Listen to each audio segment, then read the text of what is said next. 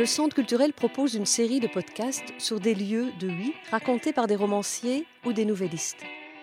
Cette série vous permettra à la fois de découvrir des auteurs, mais aussi des coins et recoins de la ville de Huy à travers la fiction.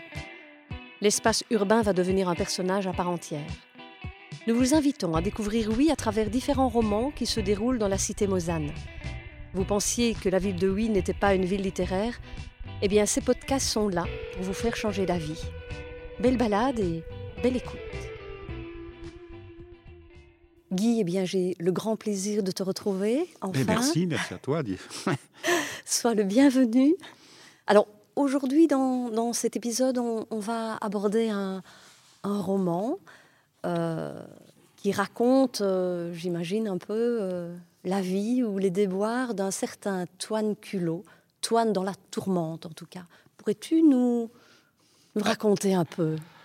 Alors donc euh, en 1946, on est en 1946, donc aux sorties de la guerre, le romancier Arthur Masson, qui est connu à l'époque, qui, qui, est un peu un, je dirais, le chantre de la littérature wallonne, connu donc, qui vend beaucoup de livres, sort un roman qui s'appelle, comme tu viens de le dire, Toine dans la tourmente. Pourquoi est-ce que Toine dans la tourmente a un lien avec notre brave ville de Oui. C'est là la question fondamentale, c'est de se dire, tiens, Toine Culot, c'est une série, c'est une toinade, comme on l'appelait à l'époque, comme on l'appelle toujours.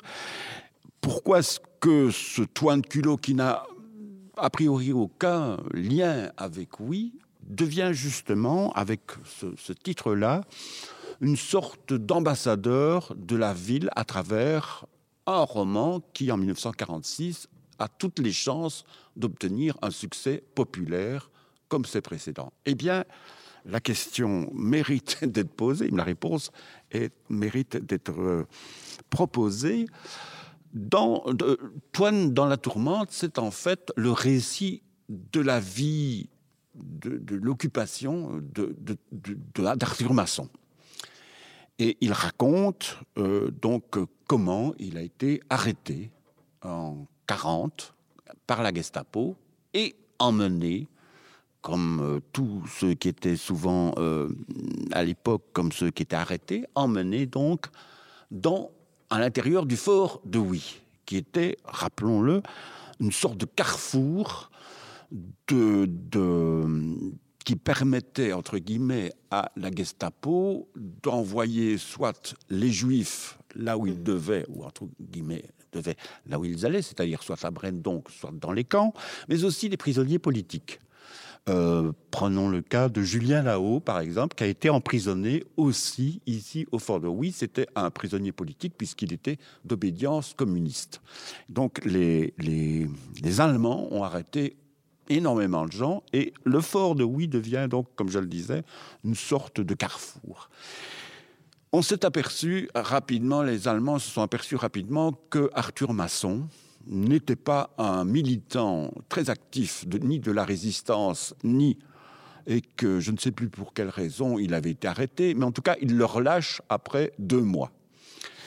Lorsque Arthur Masson écrit donc sa, son toile dans la tourmente, fatalement, c'est autobiographique et donc il revient sur son épisode autobiographique, il le transforme en roman, mais il permet au public, à son public de l'époque, donc de 1946, de faire, entre guillemets, une visite, ou en tout cas d'accompagner euh, son personnage à l'intérieur du fort. Et donc, on trouve dans ce roman, qui est quand même assez long, on trouve une quarantaine de pages, à peu près 10% de, du roman qui se passe dans le fort de Oui. Et donc, du coup, évidemment, ça fait, par rapport à, au fort, ça fait une présence littéraire intéressante.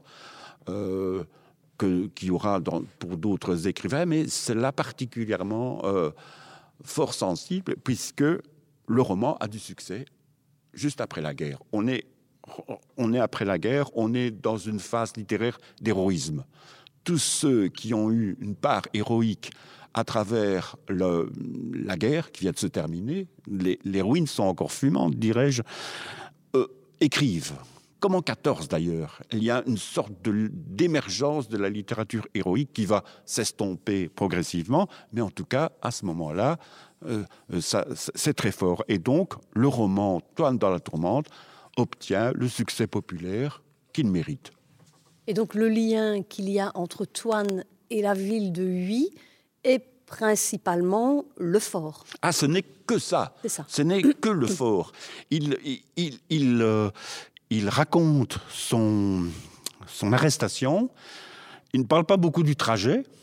On aurait pu espérer euh, peut-être une description du trajet, mais il n'en parle pas. Et il est directement euh, incarcéré. Et donc, le, la tourmente, quand il dit toine dans la tourmente, c'est c'est Toine dans la guerre, la tourmente c'est la guerre, mais le, séjour au fort est raconté d'une manière relativement précise qui nous permet aussi de mesurer à quel point les conditions d'hébergement, dirais-je, étaient difficiles. Et aussi l'angoisse de ce personnage qui se dit mais pourquoi est-ce que je suis incarcéré dans cette ville, puisque je ne, dans ce fort, puisque je ne, je n'ai rien à me reprocher au niveau de, de, mes liens avec euh, le, l'occupation allemande de, l'époque. Et donc, voilà un peu les pages qui nous intéressent, nous, parce qu'elles participent à la mémoire littéraire du fort. Alors, la mémoire littéraire, la mémoire du fort, c'est bien sûr tous ceux qui ont été incarcérés. La mémoire littéraire du fort, c'est la mémoire de ceux qui, comme Arthur Masson, ont transformé un séjour en une sorte de, je dirais, de récit imaginaire puisé dans la réalité des faits euh, autobiographiques de l'auteur. Du village, des bruits familiers parvenaient aux trois amis ronflement d'un porc repu, coup de sabot d'un cheval sur le pavé de l'écurie, meuglement lointain d'une aumaille nostalgique au fond de sa pâture. Du verger de toine, une fraîcheur d'herbe neuve montait doucement, stabilisait dans sa résille vaporeuse mille senteurs rustiques qui s'y emmêlaient en une seule, celle du pays. C'était fait du parfum inexprimable de la terre fraîche bêchée, des effluves agressifs et sains du fumier du cheval, de l'odeur du lait versé chaud dans les terrines. Des relents de souper campagnards s'y unissaient encore, qui s'étaient tassés longtemps sous les plafonds où saurissaient des jambons et qui s'évadaient maintenant par les portes et les fenêtres ouvertes avec leur rêche accent de campagne wallonne vinaigre fort versé dans la poêle brûlante, sur le lard fondu et les échalotes roussies. Paix divine, bonheur de vivre. Il faisait si bon, si doux, si sanctifiant dans ce coin du monde ignoré de l'orgueil et de la méchanceté, perdu entre deux haies, une vieille maison confortable et une rangée de ruches endormies. Revenons un peu à Arthur Masson à ton avis, est-ce que Arthur Masson euh, est, plus connu que Toine euh, Culot ou Toine serait-il plus connu qu'Arthur Masson? Ah, bonne question. Pour, la, pour, euh, comment dirais-je, pour, pour, la collectivité, pour, pour, les, pour, pour, pour la population. Est-ce que, est-ce que Toine ne serait pas un peu plus connu?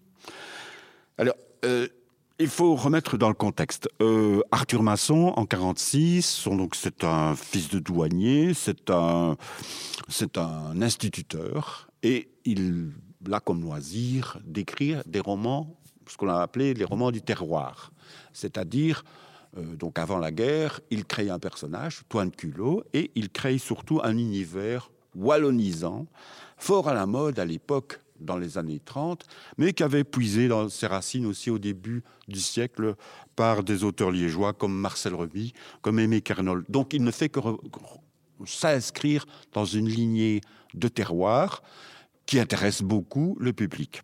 Alors, euh, Arthur Masson, euh, je pense qu'il va lentement glisser euh, dans un relatif anonymat. En tout cas, il va laisser son Toine Culot devenir la vedette, comme beaucoup d'auteurs. Euh, prenons le cas d'Alexandre Dumas, qui est le cas le plus célèbre. D'Artagnan est peut-être plus célèbre qu'Alexandre Dumas. En fait, il y a une sorte de hiérarchie qui s'installe entre le personnage et l'auteur. Et on voit bien que, par exemple, Sherlock Holmes, euh, son, personnage euh, est, plus important que l'auteur. Arthur Conan Doyle, oh, il faut un effort intellectuel pour retrouver, euh, alors que si on, Sherlock Holmes est presque devenu un nom commun. Tu fais ton Sherlock Holmes, donc tu fais ton enquête. Maigret, c'est un peu ça aussi. Mais euh, ici, on est dans ce même phénomène. Le personnage d'Antoine Culot devient le personnage phare. D'une part parce que c'est intéressant pour un éditeur de trouver que le personnage soit récurrent et devienne le fil conducteur, beaucoup plus que l'auteur. L'auteur est quelqu'un d'indiscipliné. Il peut se permettre euh, de partir dans toutes les directions et parfois de se couper du public. Le personnage fictif de Toine Culot est toujours le même. C'est un peu comme le Bob Moran, euh, je dirais le Bob Moran, ou en tout cas tous ces personnages mythiques euh, deviennent le, fil conducteur, comme je disais, de la série. Et donc, pour répondre à ta question, donc Toine Culot devient un peu euh, comme Thierry Lafronde. qui a écrit le, le Thierry Lafronde Personne ne le sait aujourd'hui, on ne sait pas. Ça, ça a produit télévision. Mais, euh, mais euh, Toine Culot, c'est pareil. Et aujourd'hui, euh, alors aujourd'hui, que se passe-t-il? Ben, Arthur Masson, évidemment décédé depuis longtemps. La série a eu une, je dirais, une recrudescence par une des rééditions successives aux éditions Racine.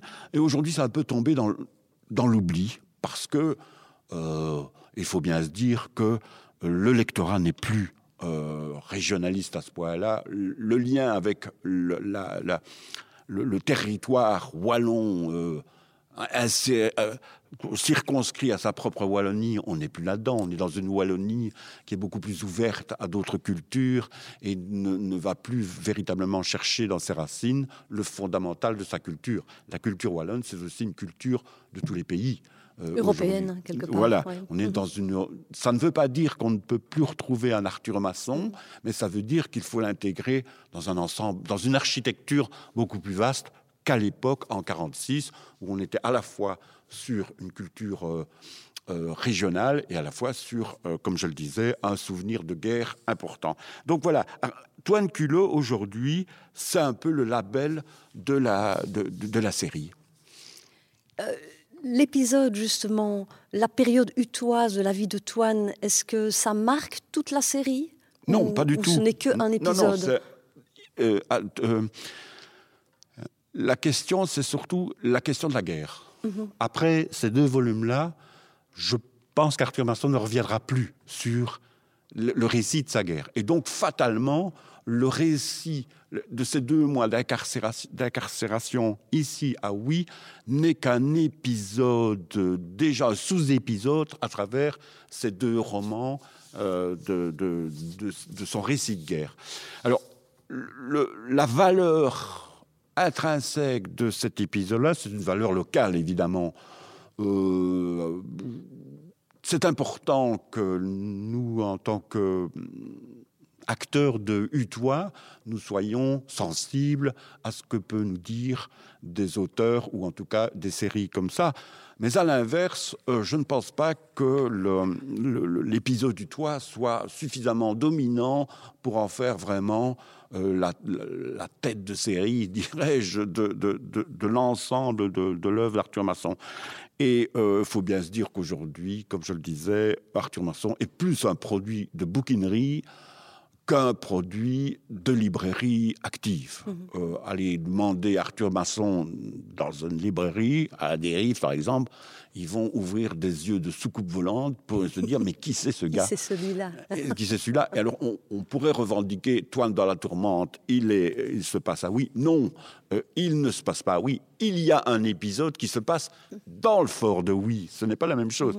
Et le, roman d'ailleurs montre bien la différence entre la vie à l'intérieur du fort des prisonniers et la ville. Les deux ne communiquent pas les prisonniers, bien sûr, ne communiquent pas avec la ville extérieure. Et à l'inverse, je pense que la ville, euh, en 40, pendant la guerre, n'est pas très fière d'avoir un, lieu de déportation, qui est répertorié d'ailleurs comme un lieu, oui, de déportation et de et d'histoire euh, importante de, de, cette, euh, cet épisode de la guerre, enfin épisode, ce que, voilà. Et donc, donc Arthur Masson et Toine, Toine Culot, aujourd'hui, n'a qu'un effet tout à fait anecdotique de l'histoire du fort et pas de l'histoire de Oui. Oui, oui, voilà, c'est vraiment euh, intimement lié. Oui, mais alors. Le fort, oui. Alors, c'est intéressant aussi ce que tu dis parce que lorsqu'on va visiter le fort, on rappelle ça. On rappelle les écrivains. Il y a un écrivain anglais aussi qui, euh, a été incarcéré au fort de Oui. J'ai eu l'occasion de, de, de, demander s'il avait laissé des écrits autour de, de, son incarcération. Apparemment, il aurait laissé quelques lettres. J'oublie le nom de cet écrivain euh, anglais, mais il n'a pas utilisé son incarcération dans ses romans policiers euh, des années 50 euh, et qui aujourd'hui ont tombé en désuétude. Donc, il y a une plaque sur, euh, pour l'écrivain anglais, il n'y a pas de plaque pour euh, Arthur Masson, ce qui est amusant. Mais il, y a une sorte de possibilité, ce que nous avons fait d'ailleurs par une promenade. Nous avons, euh, nous avons c'est le cas de le dire, nous avons réintroduit la littérature dans le fort en lisant des extraits de Toine dans la tourmente pour les visiteurs de, de ce moment-là.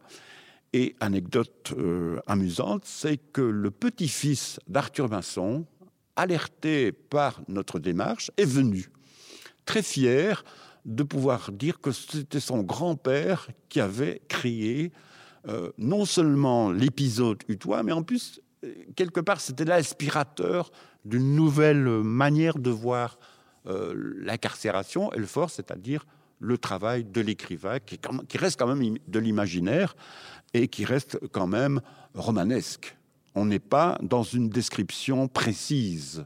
Pour les descriptions précises, il faut se reporter aux lettres de ceux qui ont été incarcérés, ou en tout cas des lettres de, prisonniers qui, eux, racontent la réalité. Oui, c'est des témoignages, alors. On est, oui, mhm. on est mhm. dans une création romanesque. Mhm. Ce qui est intéressant, puisque, euh, de nouveau, c'est un épisode qui permet de retenir le lien, de, retenir oui, le lien entre la matière romanesque et la matière de l'imaginaire. On peut supposer que ici la matière de l'imaginaire d'Arthur Masson est très mince, parce que on, sent l'autobiographie et on, sent le témoignage plus que le, il n'y a pas d'évasion, il n'y a pas de, on n'est pas dans un dans une utilisation euh, fiction. en fiction, on n'est pas dans l'utilisation des lieux, mais on est dans une trace historique et ça nous permet, ça permet au fort d'exister dans la littérature. La chope, c'était une longue pièce voûtée en plein cintre et blanchie à la chaux. Cela ressemblait à une cave ou un grand four ou une chapelle romane désaffectée. Deux petites fenêtres donnant sur la cour intérieure éclairaient à demi la salle. Au milieu, trois tables massives, comme des établis s'alignaient, surchargées de drôleries ménagères, poêlons faits d'une boîte à conserve et d'un fil de fer tordu, marmites de camping toutes cabossées, boîte à sardines convertie en cendrier, filtre à café fabriqué d'un chiffon fixé sur une chopine ébréchée, réchaud composé d'une bougie dans un manchon de fer blanc. Et tout autour de la salle, vingt-cinq ou trente paillasses s'alignaient sur le carreau, sans chalis, perpendiculairement au mur. Là-dessus, des hommes étaient allongés dans des positions variant avec le sybaritisme de chacun. L'un ronflait sur le dos, l'autre sur le flanc. Un autre y lisait à plat ventre, un gros rêvait en fumant les yeux à la voûte. Un petit maigrichon somnolait tout recroquevillé, les genoux au menton. Ces messieurs faisaient leur sieste.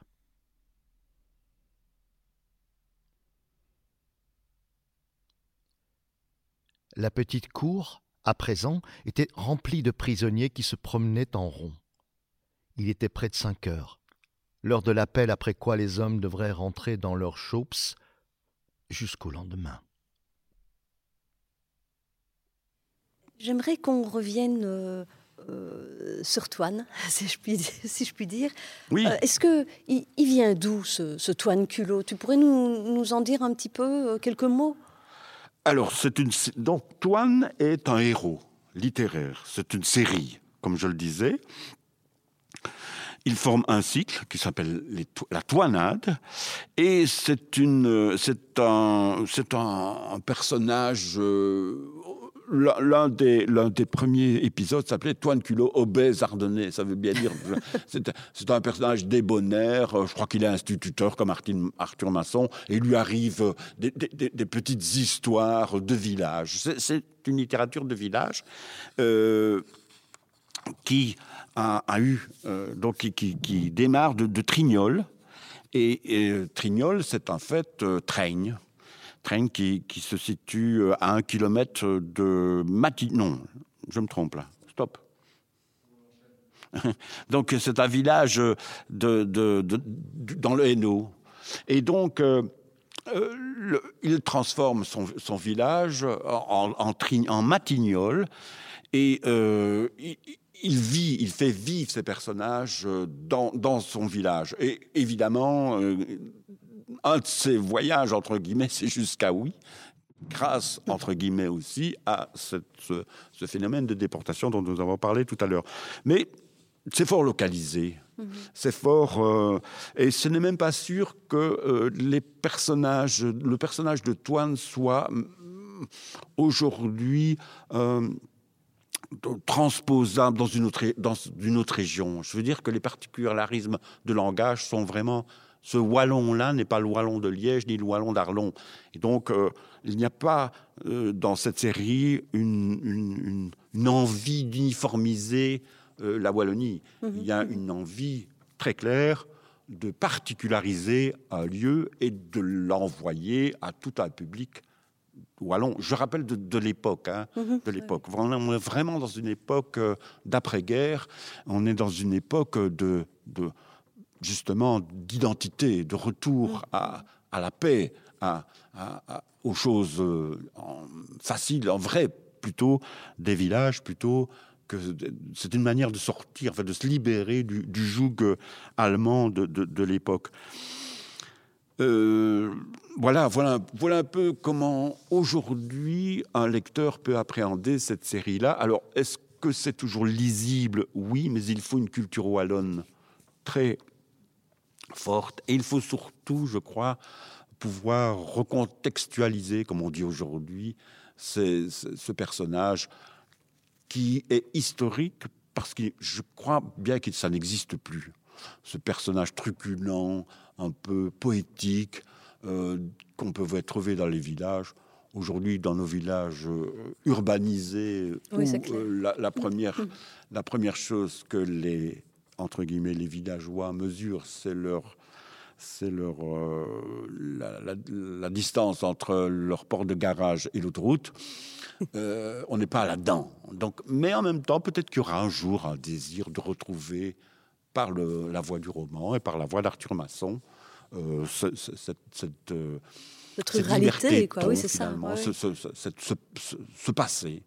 Le re- le- le- pour moi, le regard du passé n'est pas passéiste. Le regard Mhm. du passé, c'est surtout euh, la- une manière de voir l'avenir. Mhm. On ne peut, on ne peut voir l'avenir qu'à partir du moment où on connaît son passé. Et donc, je crois qu'Arthur Masson peut toujours avoir cette, cette fonction-là, c'est-à-dire pas une fonction de nostalgie, mais une fonction simplement de se dire, bah, à ce moment-là, c'était comme ça. Comme, on peut avoir un regard sur les Romains, sur le Moyen Âge, sur euh, voilà, c'était comme ça. On, va percevoir. Et le rôle des romanciers, c'est justement de mettre en vie l'histoire, l'histoire avec un H, et de, transformer la grande histoire en petites histoires.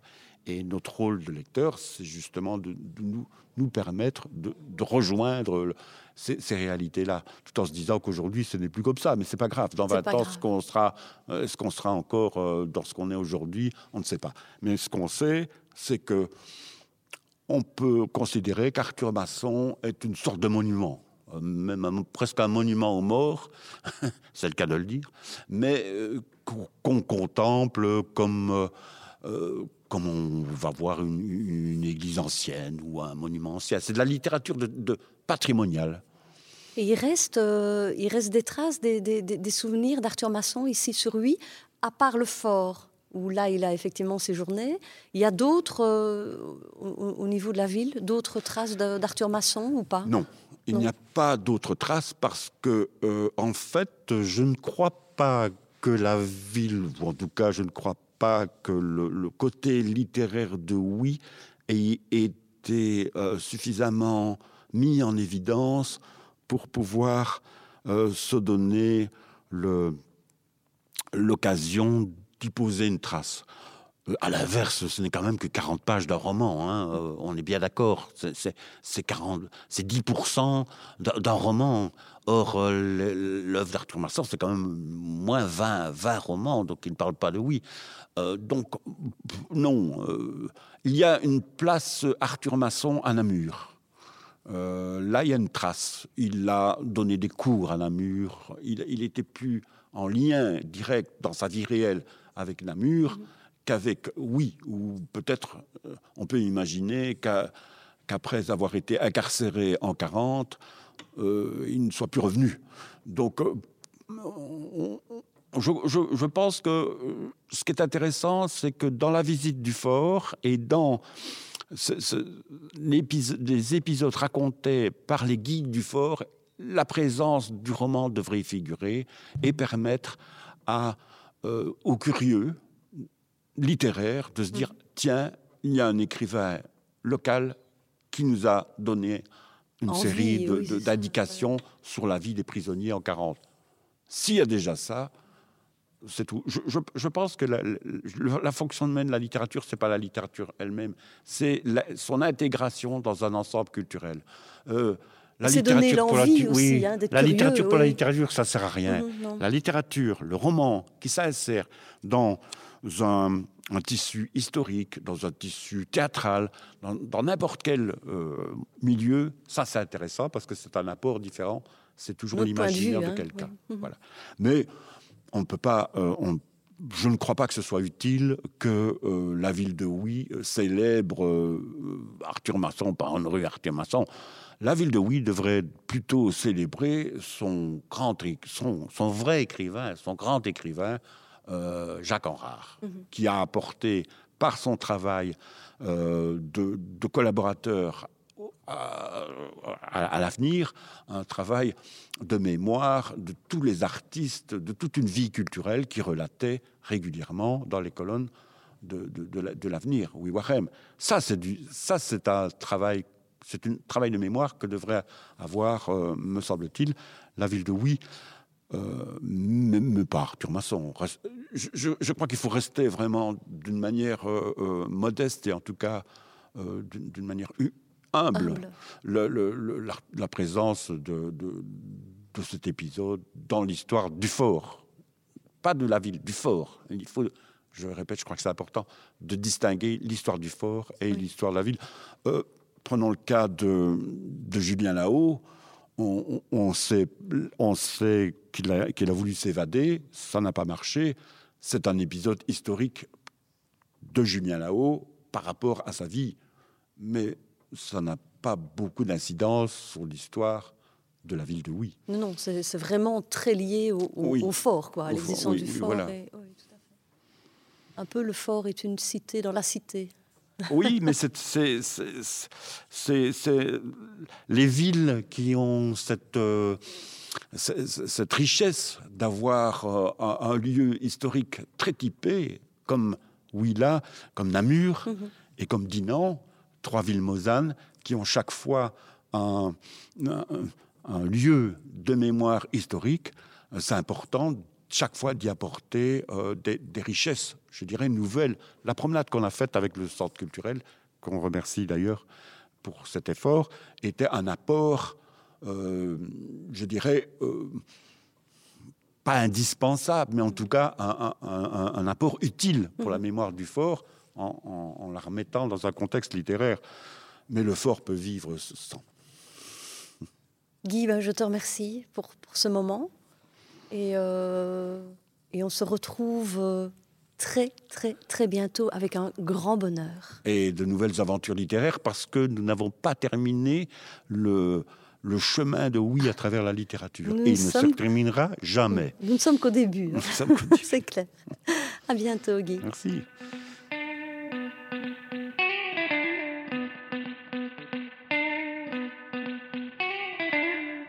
Nous remercions le Centre culturel de Huy, les auteurs et Guy Delas pour sa participation. Un projet coordonné par Aurélien Juan, aux voix Charline Riga, Valérie Lénart, Jean-Luc Gaba-Gerlage, Vicky Stratidis.